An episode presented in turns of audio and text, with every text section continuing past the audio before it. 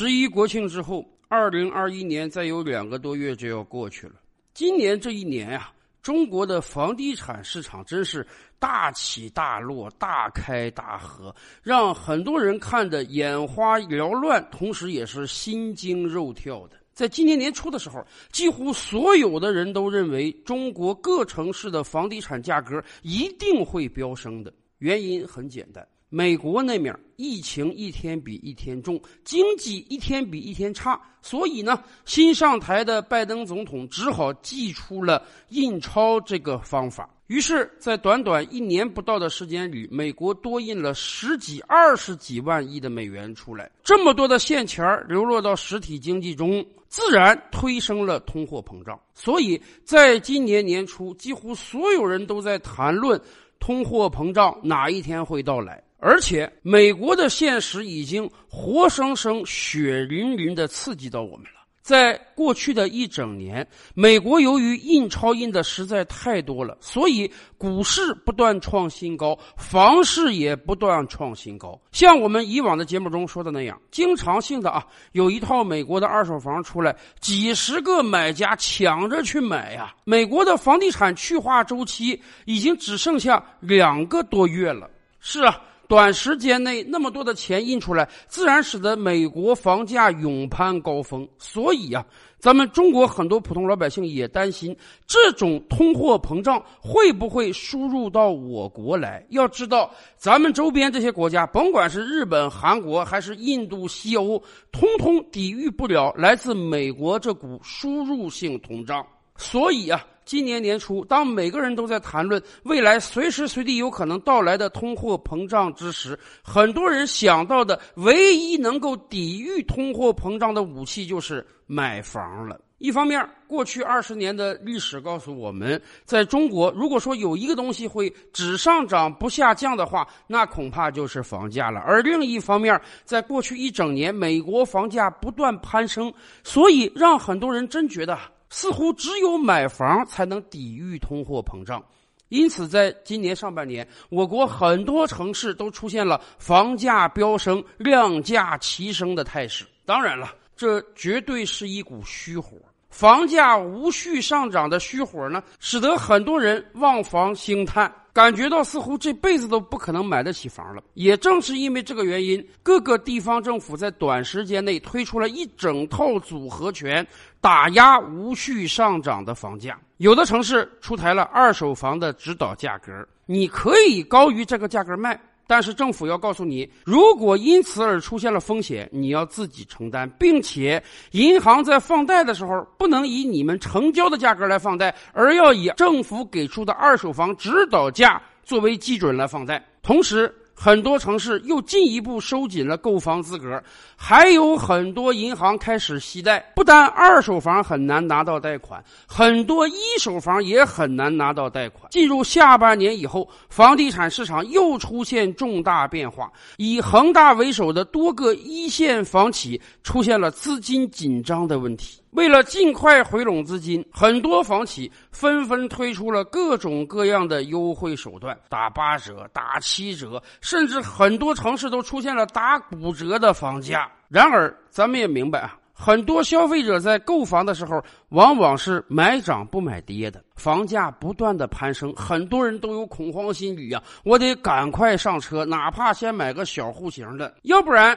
今天不买房，明天就永远没有买房的可能了。但是，当房价开启下跌通道之时呢？很多人反而开始持币观望了。今天能打九折，那明天有没有可能打八折呀？后天是不是还要打七折呀？所以。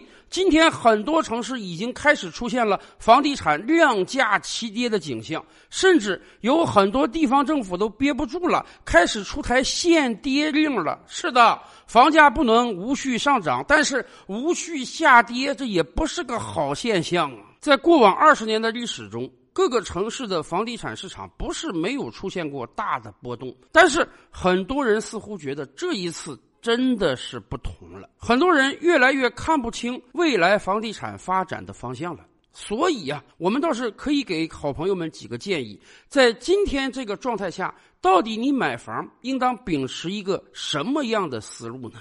首先，我们要帮助大家打破几个过往的迷思。比如说，以往在买房的时候，很多人都强调啊，什么是买房最重要的点呢？那就是地段，地段，地段。很多人都跟你讲啊，买房最重要的就是看地段，地段往往代表着稀缺性，地段代表着未来上涨的可能。用地段来选择房子，似乎真的是很合理。比如说，今天中国最贵的房子基本都在北上广深这一线城市。如果我们把全国看成一个大城市，那么北上广深自然是这个大城市中的黄金地段。所以，越是黄金地段的房子，它越有升值的潜力，它越值得购买。这似乎是个放之四海而皆准的真理。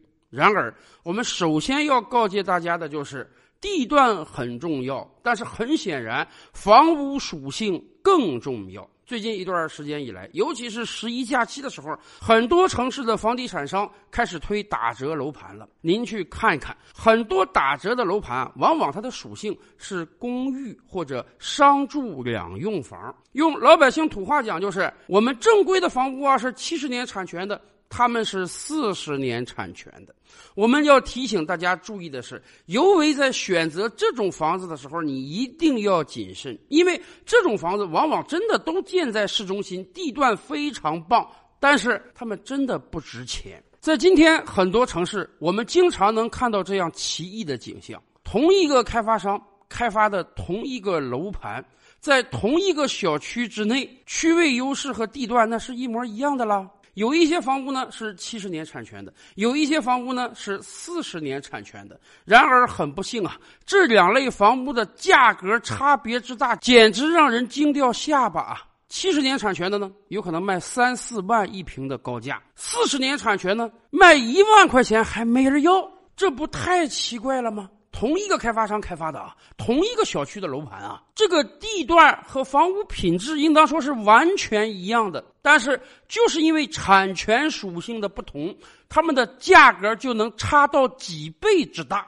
所以啊，买房地段重不重要？很重要，但是。千万不能唯地段论，在买房的时候一定要看准了它的房屋属性是什么。除了地段之外呢，在过去这些年，还有很多人会告诫你说，你买学区房是只赚不赔的。而且呢，买学区房的好处在于，不单你能获得一个孩子上学的学位，而且学区房往往涨价速度特别快。在任何一个城市啊，不管这个房地产市场出现如何天翻地覆的变化，学区房的价格会一定只攀升不下降的。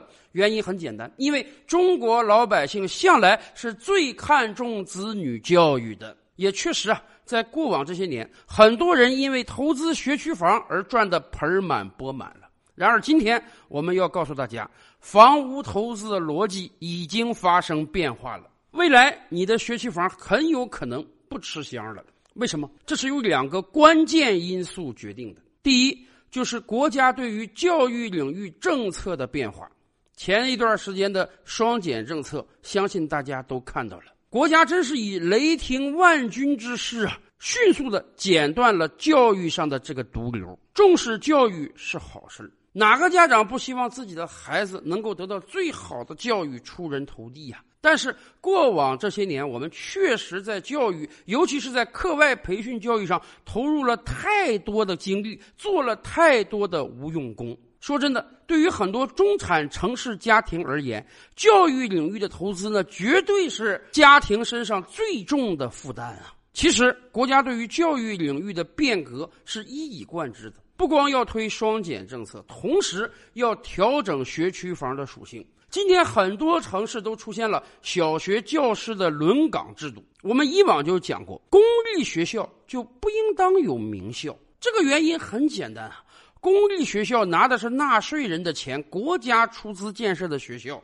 怎么能够厚此薄彼呢？我们就应当让一个城市的所有学生享受到同样的公立教育才行。所以，很有可能在未来五年、十年，整个城市的公立教育水平、公立学校水平是要被拉齐的，不能出现人为制造的名校。而另一方面，还有个事情更可怕，什么呢？人口问题。几个月前。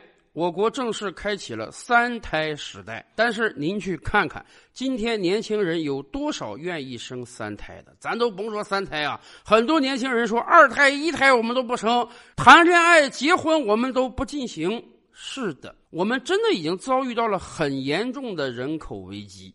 我们可以去看看任何一个城市在过往五年、十年小学生入学的数量和新生儿出生的数量。以往我们就跟大家聊过啊，八零后的人数呢是远远多于九零后的，九零后的人数是远远多于零零后的，零零后的人数又是多于一零后的。什么意思？这些年来，出生人口一直在急剧萎缩呀。二零二零年、二零二一年入学的小学生呢，他们的出生年代大概是二零一四年、二零一五年，那个时候刚刚赶上我国全面开放二胎，所以这一两年来入学的小学生数量还相对比较多。很多家长感觉到，哎，我这个学区房买值了，没有学区房，我的孩子就上不了好学校。可是再过几年呢？这两年，我们每年出生的人口数量急剧减少，可以预见的是，五年后、十年后，小学入学生的数量也会急剧减少。到那个时候啊，很多学校恐怕都会因为招不到足够的学生而出现撤校并校的情况。而很显然，大部分家长投资学区房有一个基本的逻辑，就是永远不缺接盘侠。我今天买个学区房，让我孩子有个好学费。六年后、九年后呢？当我孩子毕业之后，哎，我可以把学区房卖掉。但是今天买学区房的家长，你要考虑清楚了：六年后、九年后还有足够的接盘侠来接吗？到那个时候，市面上出现大量的学区房无人可接。那么房价自然会应声下跌的，因为很多学区房，说实话，它连基本的居住功能都没有，它就是为了混个学位和混这些年房价的上涨。所以啊，在房地产如此动荡的今年，很多朋友们还是需要买房的。毕竟，在一个陌生的城市，有一个自己的房子，才有一个温馨的家。但是，我们真得建议每位好朋友，在今天。此时此刻，你要买房的时候，一定要重新思考房价上涨的逻辑，一定要重新考量你购房的目的究竟何在。要买那些自己真的能去居住，而且能去居住很长时间的房屋，而不是被一些眼花缭乱的口号啊、宣传啊混淆了你的头脑。也不是被过往那些已经失效了的经验阻碍了你的思考。要知道，经过二十多年的发展，中国的房地产市场已经变得越来越成熟了。再希望通过买套房子就一夜暴富，这个可能性真的已经很小了。